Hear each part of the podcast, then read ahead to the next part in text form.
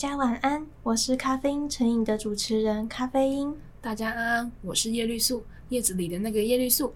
欢迎回到毒影戏院，耶！是说，但我们上次不是有预告过，这次是跟女性相关的电影吗？对啊。那大家还记得是哪一部吗？就是《大红灯笼高高挂》。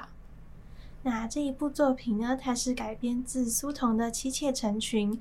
不得不说，就是那个年代，这部电影是讲一九二零年代左右的事情。然后那个年代的旗袍真的都哦，有够好看。中国到一九五零之前都还在穿那种，就是比较传统的，还是有女生在穿，就是可能。有钱人家的话，可能要看是比较老派的，还是比较西西派的。西派他们就会穿洋装的，但是因为那个女主角就是宋濂他们的背景是，她是嫁到那种迂腐的那种官家，是穿那个旗袍，传统旗袍。平民的话，可能是穿比较像是大金衫之类的吧，就是比较就跟旗袍其实严格来讲是不同的东西。但就是我们可能看来，现在人看来就会觉得哦，都都是比较古式的那种衣服。一直到其实就是一直到五零年代之前，还蛮多女生都还是那样穿。好像应该是在白话文运动那一段期间，就是讲求德先生赛先生，然后就开始大量的改变。但是好像主要还是有钱的、受教育的人会比较想要穿西装，会比较早开始变。因为平民根本就没有那么多心心力或者是那个钱去买新衣服。以前的手艺怎么穿，怎么做衣服，应该也都是做传统的衣服啊。就是所以，其实平民平民穿那种比较传统的衣服还是。比较常见的就是，如果你看到哪个女生穿洋装，那她家应该是，她应该是蛮有钱的小姐。那这就是我们先稍微在开头跟大家科普一下，大概那个二零年代到五零年代的服装历史。因为其实服装在这部电影里面，我是指大红灯笼高高挂，里面也是有一个还蛮重要的转变。一开始宋濂是穿着女学生的衣服，然后进去之后就会变成太太的太太。对，然后它里面也有很多套不一样的衣服，有红色的或者是比较素的颜色，其实都跟他当时候的心境会有一点关联。就是电影里面的电影有很多面向吧，就是为什么会奥斯卡就有分啊？什么美术、美术设计，就是衣服也是美术设计非常重要的一环。就是衣服也是一个，衣服算是人类最明显的一个符号之一。就是这个人穿了什么，其实象征着他的心情啊，他的身份地位，还有他的遭遇之类的。就是衣服真的是一个很重要的讯号，就是大家在看电影的时候可以多多留意。没错，而且尤其是嗯，在接下来我们要介绍的三部电影里面，他们所穿的衣服跟他们当下的。环境跟他们发生的事情都会有很大的关联，真的很有趣。就是你，没错，对，你在看的时候，你真的会，就是我们觉得好电影可以看好几遍都不会腻的原因，就是因为你第一次可能是看剧情，可是第二次开始你会看角色在讲什么，你会看他穿什么，第三次你就会看到更更细微的东西。这就是，所以我们都觉得这些，我们觉得这些电影是可以一直看一直看。对呀，如果有持续追节目的朋友的话，接下来我们要连续介绍的这一集是《大红灯笼高高挂》，下一集是《霸王别姬》，再下一集是《活着》。呃，大家都可以先去看，然后在节目的时候再听我们跟你们一起分享，或是你们也可以听完之后就是真的假的。骗我，不相信你可以回去看，没有啦。对，总之我们就会用连续三集的时间来介绍，就包括他们的剧情跟呃一些电影里面的小知识，或者是服装，对，对，幕后也会讲场景啊那些的。那我们先回到今天的主题，《大红灯笼高高挂》这一部是在讲什么呢？它主要是在讲中国一九二零年代从北洋军阀混战到第一次国共内战之间那几年的故事。但是其实整个故事、电影故事跟小说故事的时间轴都是缩在一年，从宋濂十九岁的那年夏天，他走进城府，最后结尾是宋濂二十岁，其实只有一年的故事。女主角宋濂她是念过半年大学的女学生，那个年代女生要念书的话，家境要更好才行，所以她家其实是开茶厂的，可是她爸爸做生意失败破产就自杀了，留下她跟她妈妈两个人。后母，那是他后母。后母那个时候在宋濂没有办法去上学之后，就问他，就是有一种要逼他嫁人的感觉。宋濂也是有点赌气，他后妈就问他说：“那你要嫁有钱人，还是嫁嫁普通人家？”宋濂就说：“既然你那么总念叨着钱，那就嫁有钱人吧。”所以他就嫁去了陈府做四太太，在短短一年中经历了各种各式各样的宅斗。那个年代就是大概一百年前吧，因为今年二零二一，其实差不多就是一百年前。你好像会觉得有点遥远。可是比起其他时代，又因为已经有照片跟影片了，所以会觉得又不是那么的有距离感。当时呢，虽然满清被推翻了，民国也已经建立了，但是那是一个超级动荡不安的时代。对，不是说建立了民国就天下太平，还是充斥着充斥着很多军阀，然后之后还有日本的侵略、国共内战，中国建国。中共建国之后，为什么突然甚至有大跃进与不要了。与 中文文化大革命？好烦哦！没错，所以时间横跨了四五十年。对于一般小老百姓来说，如果你是一九二零年出生的话，然后七七零年文化大革命结束了，基本上你一辈子就已经差不多了，就是在飘零中度过。对。所以，为什么一九九零年代中国这么多经典的电影都在讲那个时候的故事？你可能，你大家可能有发现到，就是一九九零年代的国际大片，中国的国际大片很多都是在讲，他们都在回首他们的那这一段心酸的过去。那我们也来讲讲那个电影的导演跟原作吧。那我们先讲原作，《妻妾成群》的原作者苏童，原名童中贵，他是中国的当代作家，毕业于北京师范大学中文系，是中文系的学长。没错。他的主要作品怎样？为什么要叹气？没有，我只是想到人人家那么有那么有成就，然后我在这边不知道毕业之后要做什么。没有。好啦，我们讲回苏童身上，人家的。他的苏老师的 苏老师 主要作品有，童老师，到底要叫苏老师还是童老师？啊，苏童老师的主要作品有《妻妾成群》《罂粟之家》、一九三四年的《逃亡》、我的帝王生涯、帝王生涯、我的帝王生涯等。他是中国当代先锋派新写实主义的代表人物之一。先锋派到底是什么东西？就是台湾其实不会教这个。因为毕竟这个比较细，就是中国文学的部分。百度百科对先锋派小说的定义就是八零年代中期以后出现的那些很有探索跟创新精神的那些青年作家的作品。然后这些小说又叫做新潮小说，因为跟以前的文学题材都很不一样。啊，这些新潮小说的先锋派作家呢，成员包括了我们之后会介绍的《活着》这本书的作者余华。嗯。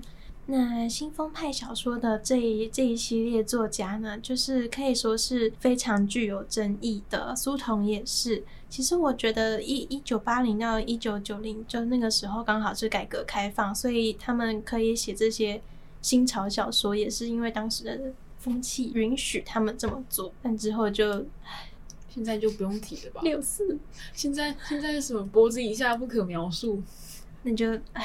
他们现在都在办那个爱国文学征集。对啊，就其实还蛮可惜的。这种回顾过去或者是检讨过去的，其实我觉得在历史上都是蛮具有意义的作品。那我们这边也截录到一段是苏童在二零零五年受访时候提到的。他说：“作家要永远有胆量、有勇气写自己完全不了解的领域。人们往往忽略了对作家的能力要求。”这个能力并非把握现实的能力，而是建构现实的能力。其实我跟叶绿素，我们两个人都有在写文章，都有在对虚构小虚构文学。对，但其实我觉得要把握现实或者是建构现实，写小说其实就是一件虚中有实、实中有虚的事情。你要在虚的世界里面建构出可以让观众认同或者是共情的真实情感，或者是你要跟观众的读者的生命历程有所连接，这种感觉就是虚中有实，实中有虚。其实讲到一个有点题外话，就是为什么朱佑勋会喷说斯卡罗的原作小说不叫小说？因为他觉得斯卡罗就是原名叫傀儡花，但是那个有点有点贬义的意思，所以后来就是改斯卡罗。他就觉得。斯卡罗的作者，这是他们自己的私人情绪啊，不代表我的言论。但是他就觉得斯卡罗的作者只是把历史事件串在一起而已，他觉得没有没有小说的那个要素。但是小说到底应该要有什么要素？我觉得我们以后有机会再来谈，因为会太多，会太多。因为这个其实小说要有什么要素，即使是中文系也很难告诉你一个标准答案。因为就是一个小说各自表述，可以这样讲吗？我觉得好看，就是雅量吗？不要不要再送金怡了，不要了，不要了。那我们来聊聊这一部作品的导演，导演是谁呢？导演是大家一定都不陌生的张艺谋，他是中国的导演，然后摄影师。他拍摄的，他负责摄影的电影是我前阵子刚好修那个华人电影专题，有看一部叫做《黄土地》的电影。是陈凯歌的处女作，但是摄影师、哦、对摄影师你是真的不知道对不对？对，我是真的不知道。这这个这个应该很少很少二十岁的人会没事去看《黄土地》，除除了修蔡导的华人专题的，大家都可以去修一下，会看很多你根本不会想看的电影。这是这是褒义，这是褒义。好，我讲就是张艺谋的摄影作品，就是那是一九八零年初期的作品，所以大家有兴趣也可以看看《黄土地》。对，很玄的一很玄的一部电影，我觉得。他的代表作有《活着》，这是他执导的代表作是《活着》，还有《大红灯笼高高挂》、《我的父亲母亲》、《归来》等等。嗯，除了电影，他还有导演过北京奥运的开幕式，就是可想而知他在这个国家的地位有多高。然后张艺谋呢，其实他的生平就跟他会拍出来的作品会有一定的关联。他在一九六八年到一九七一年的陕西的文革时期，他在高中毕业之后就到农村进行的上山下乡的劳动。听起来听起来好像很健康，上山下乡。没有，但他其实就只是一个把知识分子派到乡下去跟农民学习如何劳动的。呃的一个算是我觉得有一点算截断教育的惨剧。我记得那个时候说毛泽东发动文化大革命的原因，是因为他不想承认自己在大跃进闯了祸，所以他就是想赶快搞那个政治斗争跟派系。所以他其实把知识青年派去山上，有点像是把这些受教育的人，就中断他们受教育的权利，他就不会，他们就不会变成那些讲一堆。讲一堆有一堆意见的大人，我觉得这个味道还蛮重的。那个时代的年轻人都停学了好一阵子，那个好一阵子就是十年。对，对，真的是还蛮久的。张艺谋算是蛮幸运的，他在一九七八年的文革结束之后，还可以进入北京的电影学院摄影系进修。可是也是十年了，就是对，从十十几岁。中间都在他后，他中间除了去上山下乡去农村之外，他还有去棉花工厂当了六年的工人。就是其实就是一个很多人在这个过程之后就再也没有回去学校过了。好险他有办法继续学习，才有我们今天接下来要介绍的《活着》跟《大红灯笼高高挂》可以看。但蛮可惜的，就是有些人会觉得他在两千年之后的作品没有以前那么好的。嗯，我我们自己给出的解答可能是中共的对那边的政策有所改变，所以他已经没有办法有那么大的创作空间。就是他们不会去追究，就是政府，因为毕竟他也是一个国际级的大导演，他们不会去因为他拍了一九九零年代那些电影对他怎么样。可是。就是也是你知道他以后也没有办法再拍。为什么我们敢这样讲呢？因为我们其实是有证据可以这么说，可以几乎可以笃定，就是政府不让他拍了。在去年看电影的应该会知道，就是中共不准他们的艺人跟电影参加台湾的金马奖，因为去年是蔡英文当选了吧？对，就是对对对，所以有一些少部分的一些比较。亲中的他们就会觉得是是蔡英文害那个文化交流中断，但是其实我们觉得就是习近平那边的策略就是就不要参加，就只参加他们自己本来就有的金鸡金鸡百花奖。张艺谋原本有一部新作是以文革为背景的一秒钟，要在金鸡百花奖上面做开幕的表演。但是在紧要关头，是说开幕片，对，就是、开幕片作为开幕片，片，但是在紧要关头，就是出现了微妙的技术问题。但其实它已经 也不是第一次没办法上，没办法播放，没有办法上映。一秒钟这一部片，其实在二零一九年就已经拍好要参加柏林影展，但最后因为大部分人认为是政府施压，所以就退出了。背后有一股神秘力量在操控，把它拉走。就为什么在？因为你想想看，怎么可能金鸡百花奖是要办来？就是去年的一定是办来要跟金马奖打架的嘛？怎么可能出现技术性问题呢？就是这个技术性问题，大部分人都觉得是蓄意出现的问题。所以至今绝大部分人都没有那个缘分看到张艺谋那部讲述文革背景的新作《一秒钟》，我觉得超级可惜。我也很想看他二十年二十年来他的那个拍片的那些想法。会不会产生什么改变？就是可惜，大家现在还是只能回首他一九九零年代那些经典的片子，去回味他他那份满腔热血了。我觉得这一部分其实很难过，因为我们很喜欢说，创作是创作的养分，就是你人生的那些经历跟你的遭遇，上山下乡，跟去工厂里面当工人，或是可能肚子饿啊，挨饿过，或是看到什么样比较残忍的景象。那个都是他自己的亲身的经历，政府不让他讲，就有点像是在抹灭掉他一部分的人格，跟否定他的，否定他、刑诉他的那些人生，我觉得很令人沮丧。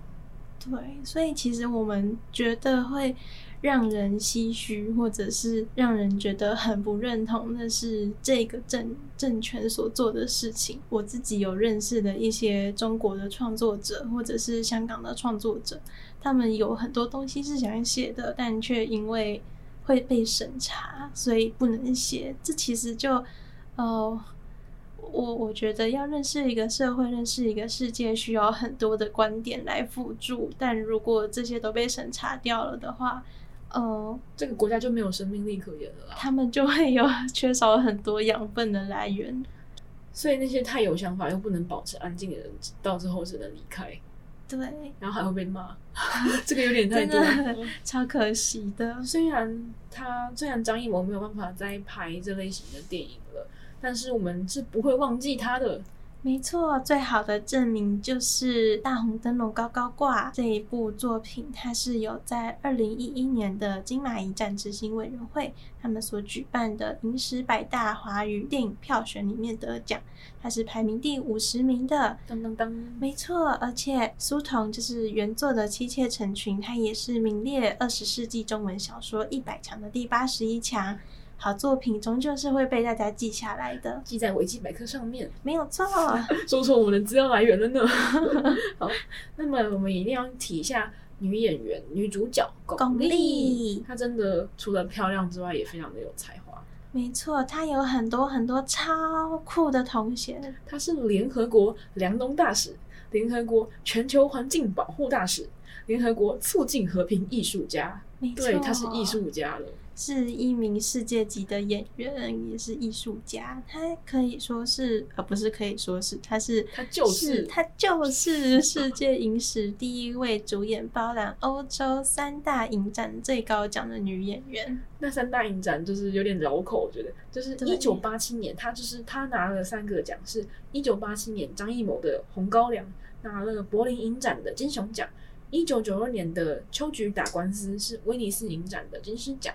一九九三年，《霸王别姬》则是坎城影展的金棕榈奖，她是最受到西方认可的东方女演员，他们还叫她“东方缪斯”，就是对，就是一些外国人就觉得，哦天哪，怎么会有这么有才华的东方美女啊？对，她长得就是比较符合西方人对东方人的想象。我们就要讲到，我们可以聊聊，就是我们觉得巩俐长得比较有特色。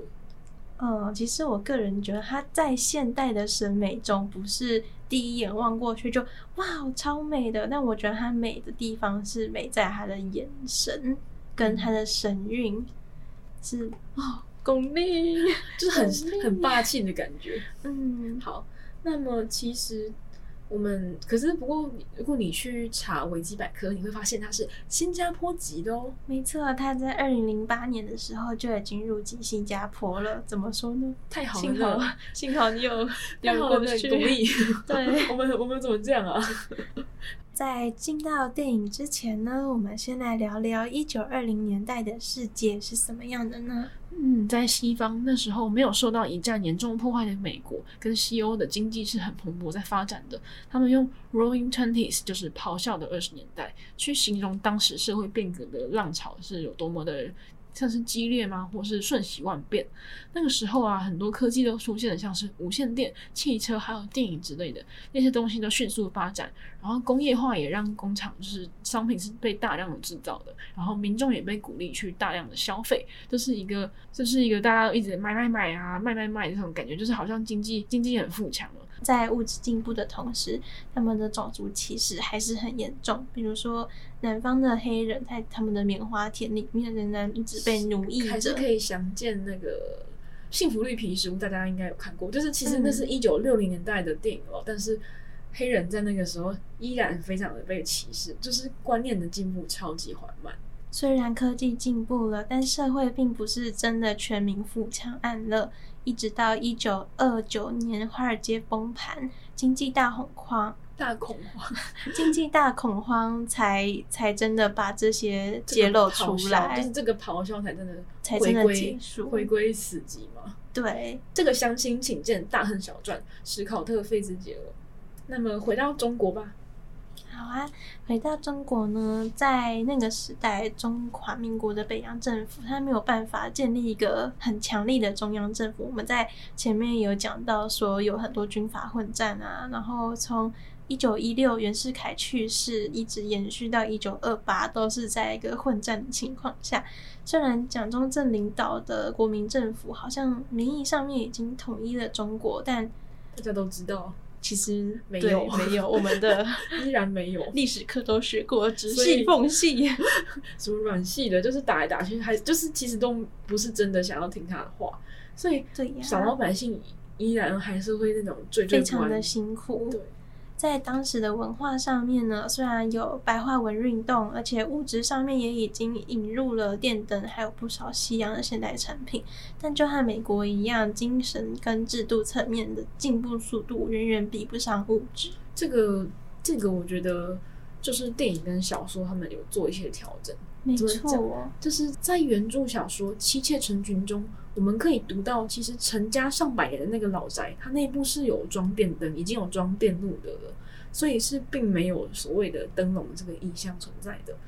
电影里面就做了一个非常大的改动，它让陈家维持着就是清朝或是明朝传下来那个上百年的老屋子的那个传统，就是并没有去加装那些象征现代进步的电灯。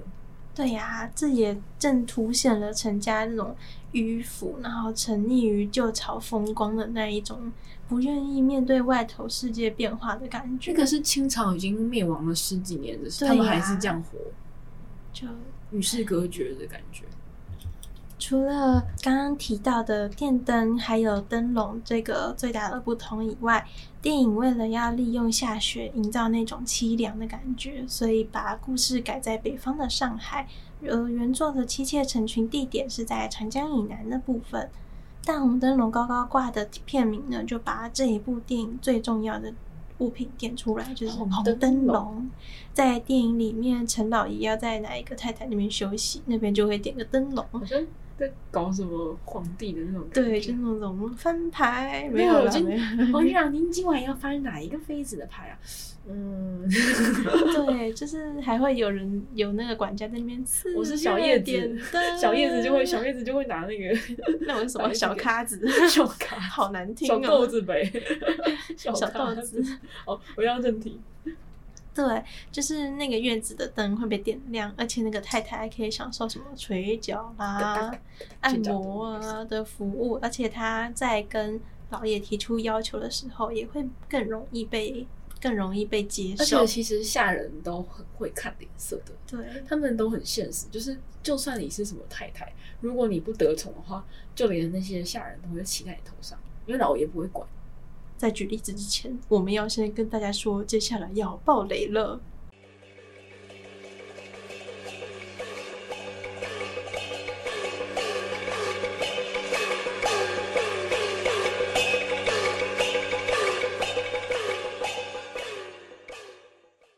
那我们在这边稍微讲一下，因为宋濂之后，她有假装怀孕，在电影里面虽然有点抓嘛，但在电影里面 很浮夸啦。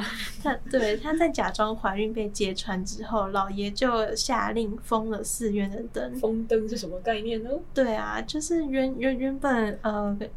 她服侍宋年的是一个女生，叫燕儿，年轻的年轻的女生。然后封灯之后，宋年就只有年迈的老侍女会来服侍她，而且大家就会说，哦，其实封灯之后，她的势力就权力就已经大不如前了，就是、就是老爷不会再去点她的灯。对呀。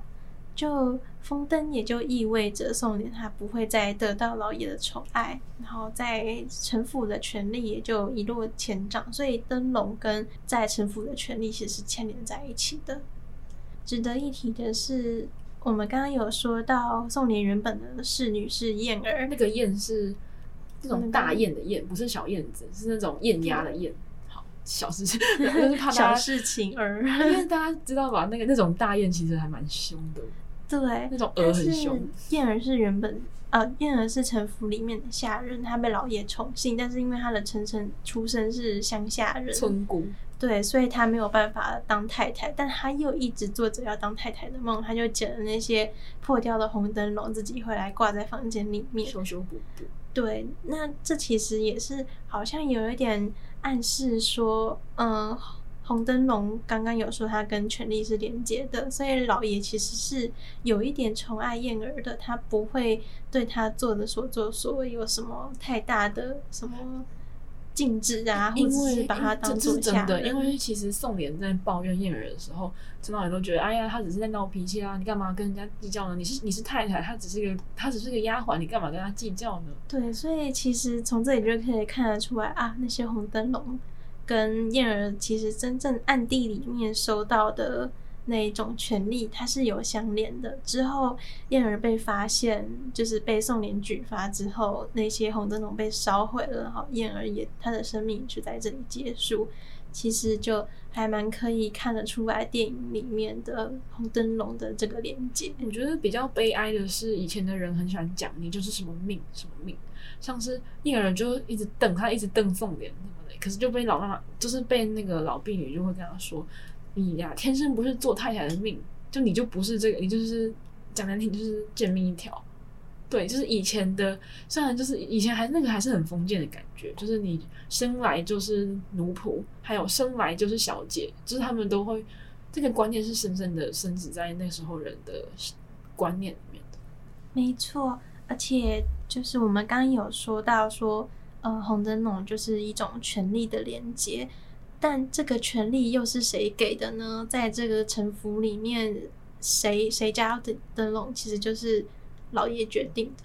这也就代表了说，这个地方女人的命运是被男人决定的，凸显了就是说电影中的女孩子命运的那种很悲哀的感觉，就是像物品一样。对。陈老爷的各种言行都透露着他没有把他的老婆当人，对，就是一个疯了一个死了一个再娶一个就没有问题。这个直接大爆雷，好好笑。我们刚刚已经警告过啦、啊，直接讲完、那个、你你你被爆雷了，那我就嗯没办法，恭喜你。问号，现在是怎样？对，最后再提一下电影的色调跟场景。呃，城府的墙楼是非常高耸而且晦暗的。后半段电影下雪了之后，也是一片死沉沉的颜色。城府里面的人就很像是被困在这个高高的城楼里面，即便是点了灯笼，他们的色调也像是很吃血，不是吃小孩的 吃小孩 吃小孩一样，吃小孩像血一样的猩红感，就没有那种点了温点了灯笼之后很温暖，就是我觉得红色的感觉，红色真的在电影里面要看你要怎么用。这部电影的红是那种你会觉得越看越刺眼的。一开始其实宋莲她嫁到陈家是夏天，可是电影塑造就是连是夏天，然后可能外面是绿意盎然的，因为她是自己人家有轿子去接他，但是他不想坐轿子，他就自己提着那个他的行李箱，他就走走走。就是除了一开始宋濂自己走进陈家之外，基本上镜头都没有什么在拍外面的景色，是整个故事都是镜头呈现的都是在陈家里面，就像是刚刚咖啡因说的，大家是走不出去的。即使宋濂很喜欢爬到高处去看，他好像也看不出去，就是他没办法真正的看到外面的世界。刚刚是聊比较像是物质或是背景设定上面的不一样，那么我想跟大家聊的是角色之间的，那就是那些角色的不一样。《妻妾成群》里面其实对陈家的少爷飞普，就是陈老爷他的那个大儿子，他有更多详细的描写。他有把飞普跟宋濂这两个年纪相当的年轻人之间的互动写得更详细，因为电影里面他们两个其实没有太多的互动。对，只有在城楼上面，就是飞普在吹箫，呃，吹。电影里面是笛子，电影里面就只有呃飞普在城楼上面吹笛子，然后呃宋濂上去看这个惊鸿一瞥，因为后面他就飞普就被大大太太。叫下去了。还有一幕是，嗯，宋濂生日买醉的时候，然后飞普有去关心一下的那种小暧昧。对，就是大家可能如果只看电影，就会觉得宋濂怎么会，就是可能会觉得宋濂怎么好像有点轻浮啊之类，就是怎么会喝醉酒就这样子呢？但是如果你看过小说的话，你就可以更了解他们两个，大部分的时间比较像朋友。就是会聊说，哎呀，那是你以前怎么样？其实其实宋濂想聊，但是他又不敢再聊，因为他怕他自己会难过。所以其实飞普跟他很友好聊天的时候，宋濂都会有点自卑的跟他说，哎呀，我不行啦，我这个人不会啊，什么的，我做不到啦。他其实是怕他又想到他可以本来可以有的未来，所以他其实跟飞普相处的时候，他就会觉得没有关系啊，我不用尝试那些东西。大家在看小说之后会，会可能会更喜欢宋濂这个女生。我很喜欢的一个段落就是飞普，他我们刚才说飞普其实跟宋濂的相处比较像朋友，小说里面是这样子，因为飞普他帮宋濂找了一个吹箫的老师，小说里面宋濂是有一支爸爸留给他的箫，然后那个吹箫的老师其实是飞普的青梅竹马，是他们一起，他们是从小一起长大的少爷，他叫顾三少爷。那我们来跟大家念念看这个桥段。宋濂说：“就怕我用不上那份心。”我这人的心像沙子一样散的，收不起来。顾少爷又笑了，那就困难了。我只管你的箫，管不了你的心。飞普坐下来，看看宋濂，又看看顾少爷，目光中闪烁着他特有的温情。箫有七孔，一个孔是一份情调，吹起来就特别优美，也特别感伤。吹箫人就需要这两种感情。顾少爷很含蓄的看着宋濂说。这两种感情你都有吗？宋濂想了想说：“恐怕只有后一种。”顾少爷说：“有也就不错了，感伤也是一份情调，就怕空，就怕你心里什么也没有，那就吹不好箫了。”我觉得这一段其实真的，他同时把那个其实顾少爷其实小说写的很明确，就是顾少爷跟飞普是一对的，他们两个彼此喜欢，可是又写到就是。宋妍的心里是很空的，就是宋妍一开始本来只有她可能本来只有痛苦，就是我们刚才说的嘛，就是刚才太子里面说的，嗯，特别优美也特别感伤，她只有感伤而已。可是到后面她就空了，她也就她也就什么都没有，她就疯了。还有另外一个不同的地方是，小说里葬送上一代女眷的是一口井。然后电影里面死人的地方只是在高楼里面的一个偏僻的小黑屋，他们说那个叫做死人屋。嗯，就其实更有一种呃遗忘的感觉。你说就是比起一口井在那边一个边边的小屋子更有偏僻的那种。对，就是你你你就是把一个不太重要的人扔到那里，然后假装看不见就算了。因为井井还是比较贴近生活，对，它还是每天打水可能会经过的地方。然后死人物就是又更强化了这种女孩子的命不值钱哦，不值得啊，人间不值得。那在小说的结尾呢，跟电影的结尾，陈老爷都是娶了第一五位太太。其实陈老爷娶老婆就是在解锁不同的角色。对，他的大老婆应该是他的发妻，就是他小时候可能就被定情那种。他的大老婆也是最最传统女性的那种形象，就是大老婆跟他可能年纪还比他还要大的样子。二太太，二太太卓云是可能感觉大致上也是比较传统的女生，但是卓云她是会营造出那种很，她会把自己营造的好像很温和。对，就是很卓云是那一种温柔体贴的太太，然后会帮陈老爷按摩。然后三太太就是有个性的那一种。然后三太太梅山她漂亮，她是她以前是戏子，对不对？她是唱戏的，她是艺人。然后宋濂是女学生，所以我们可以解读成她在解锁不同类型的女生。就是她就觉得宋濂的女学生还蛮不错，读过书的，因为戏子是没有读书的。嗯，他就觉得不错不错，解锁看看。那文竹他没有明确讲文竹什么，但是名字听起来应该也是有读过书的女生。就你看陈老爷像是收集纸娃娃一样，就很像他的权力很大。看他在电影里面哦，陈老爷的全名叫陈左千，在小说里面有出现过，但电影里面就是连名字都没有，但是神气的跟什么皇帝似的，就。但小说里面有写出来，他其实是无力挽回自己家业的没落。除了老宅，他也就是一个老老的士绅，没有什么权利，也没有什么好显摆的。就再活久一点，我跟 叶绿素都说，因为他再活久一点，该就会看到自己家族被被被批斗吧。就是应该是应该是飞虎的场合了。对对，应该就是飞虎的场合。飞虎就会比较像福贵吧。对。但是大家还没有看活着，就我们还没讲到那里。但就是我们觉得那些有钱人的少爷的形象都是懦弱的，或者可能也是时代所迫的。就要说这两个男人在电影里面或者在小说里面，其实就是都都没有什么用。然后陈老爷更是，对啊，陈老爷更是品性都很糟糕。啊，飞普他作为一个少爷，在外面去游历啊，他去做烟草的生意，他忙东忙西，可是其实他发展的也没有很好，就是他其实生意也是没有做的多好的。嗯，一个迂腐，一个软弱，我都觉得电影真的是一个很美的惊悚片，它不是一般的鬼片 jump scare 那一种，那种咖啡因不喜欢的惊吓。我们已经把你们大家都筛掉了，如果有，他是看不完的。电影是把礼教吃人的那种。活生生演出来的惊悚，就是两个媒介，其实他们传达的核心是不太一样的。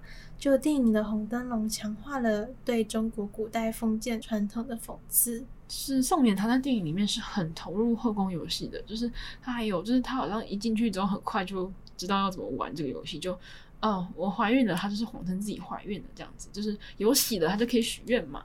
可是他就是有更狠辣的去斗，斗来斗去的感觉。就是毕竟多了灯笼嘛，他就把灯笼丢出来，然后不管燕儿的死活那种感觉。可是小说里面，它比较像是一点一点的被慢慢的摧毁，然后到最后崩裂。小说里面我们可以看到宋妍更细腻的那些变化，我们可以看到她从她其实还是一个向往自由的女学生，就是她会花很多，她也花了一些笔墨去写说宋妍跟飞浦啊，跟顾三少爷，还有跟跟她年纪也是比较相近的，像是梅山。他们之间的对话其实都有更细腻的一些叙述，所以会让人觉得小说跟电影的宋濂其实不太一样，不能算是同一个角色。咖啡因我呢，其实看完这一部作品也是有蛮深的感触的，就是我会觉得身段柔软或是容易被驯化的人，在当时的社会里，或者是说在一个强权的社会里面，其实是更占优势的，他们可以很好的适应这个。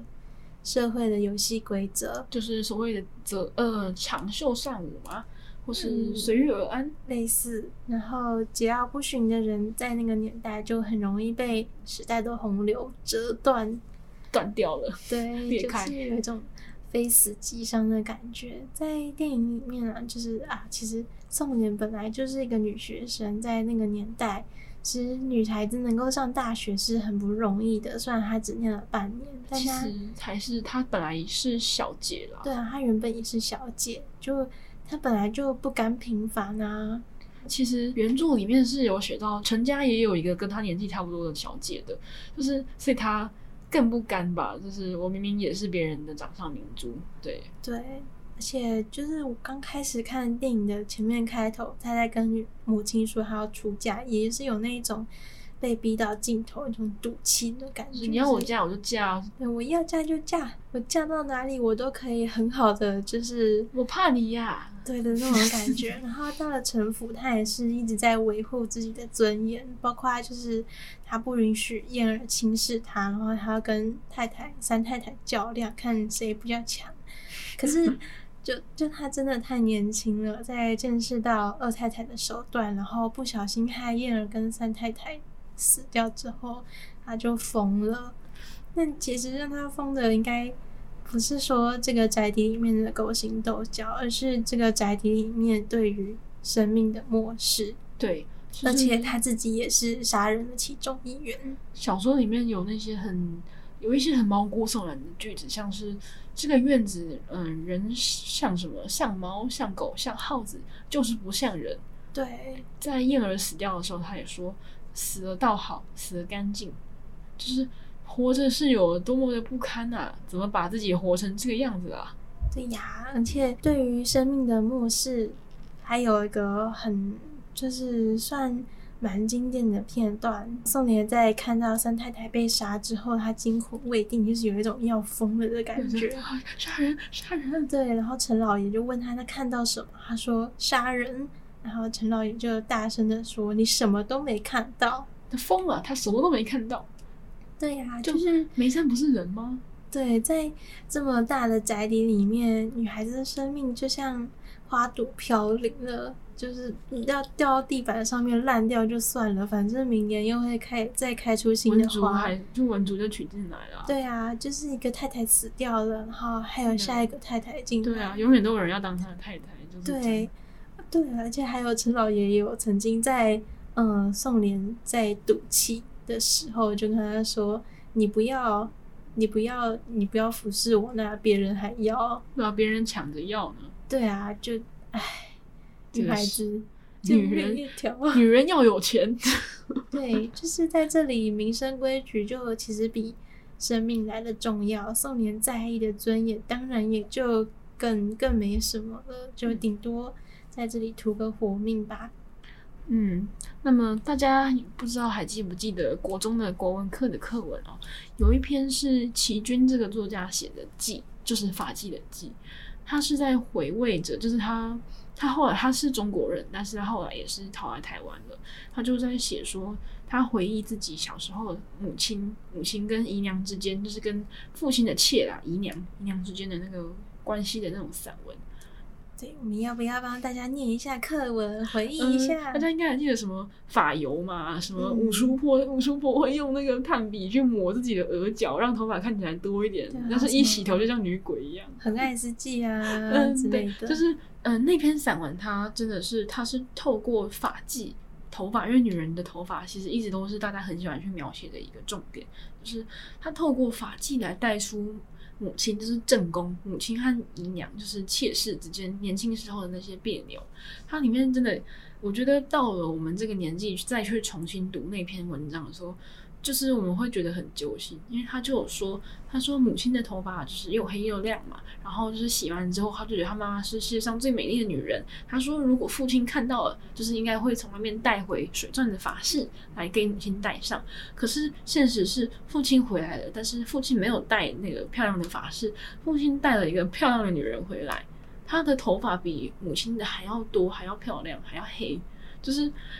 就是她当年是一个小女孩，所以她就是看着，她就这样默默的看着她的她的母亲跟那个姨娘在那边闹脾气。他们毕竟都是有钱家的太太嘛，所以他们是不用自己洗头的，他们就是在走廊上面就是背对着彼此，然后有不同的那个洗发的那个那个有不同的妇人去帮帮他们洗头发。然后姨娘比较年轻，姨娘都是梳那种很时髦的发型，很 S G。她妈妈就梳那种老太婆的包头的那种发型。就是那两个女人之间的那种别扭的关系，就是是无声的，它不是那么激烈的，就什么斗来斗去，斗到你死我活的。可是就是因为这是事实，这是真的，所以会读完之后会让人有一种很绵长、很就是它明明是很淡的，可是你会觉得很悠长的那种怅惘跟感慨。嗯，而且其实。到了台湾之后，那个琦君跟他的姨娘也是互相扶持。对啊，因为他他的亲生母亲也已经过世很久了。那除了纳妾跟重婚以外呢，其实在中国一直以来，在之前也还是有一个的文化之外的，对，还是有一个习俗是童养媳。那关于这个这件事情或者议题呢，可以去看沈从文的一篇短篇小说，叫《潇潇》，它是在讲一个小女孩，她在父母双亡之后，嫁给一个年仅三岁的丈夫的故事。童养媳也是，童养媳其实从非常久以前就，就好像从宋朝，宋朝就开始有童养媳了。然后在明清，有清朝的时候是达到了巅峰。台湾其实早期也是有类似的现象发生的，就是童养媳通常就是家里面养不起这个女儿，就把她送给别人家。就是好一点的，好一点的娘家可能就是会把她当成女儿来养，可是。比较糟糕的一点呢，就是把他们当成下人在找，在在教他们去做事之类的。对，就是呃，在潇潇这一篇里面呢，就是潇潇又是给她丈夫当妻子，又是给她丈夫当娘的感觉。中国的女性能够到今天，就是跟丈夫算是平起平坐，然后一夫一妻，真的一夫一妻的关系，已经是经过很多人先人的那些血泪，还有他们的委屈，才能够发展成这样子。有些人会说女权过高，但是真正的女权应该就是当男人跟女人之间的权利达到真正的平等，没有谁是卑微的，没有没有谁会只能够在婚姻或是只能够在这个社会里面承承受某些痛苦的时候，这才是真正的两性的平权。所以我们也非常的珍惜台湾现在能够，就是不管是什么性别人要结婚啊，或者是不管是怎样的。不管那个女生因为什么理由，她是她想要离婚，就是她丈夫没有办法再用这些男男人无法再娶很多女人，对他们搞这种土皇帝的行径了，也算是一种时代的终于进步的那种感动。那我们在下一集呢，就将带来一九九三年的《霸王别姬》，它是改编自香港作家李碧华的同名作品，让我们一起来欣赏京剧的凄美与绝艳。独影戏院。为你敞开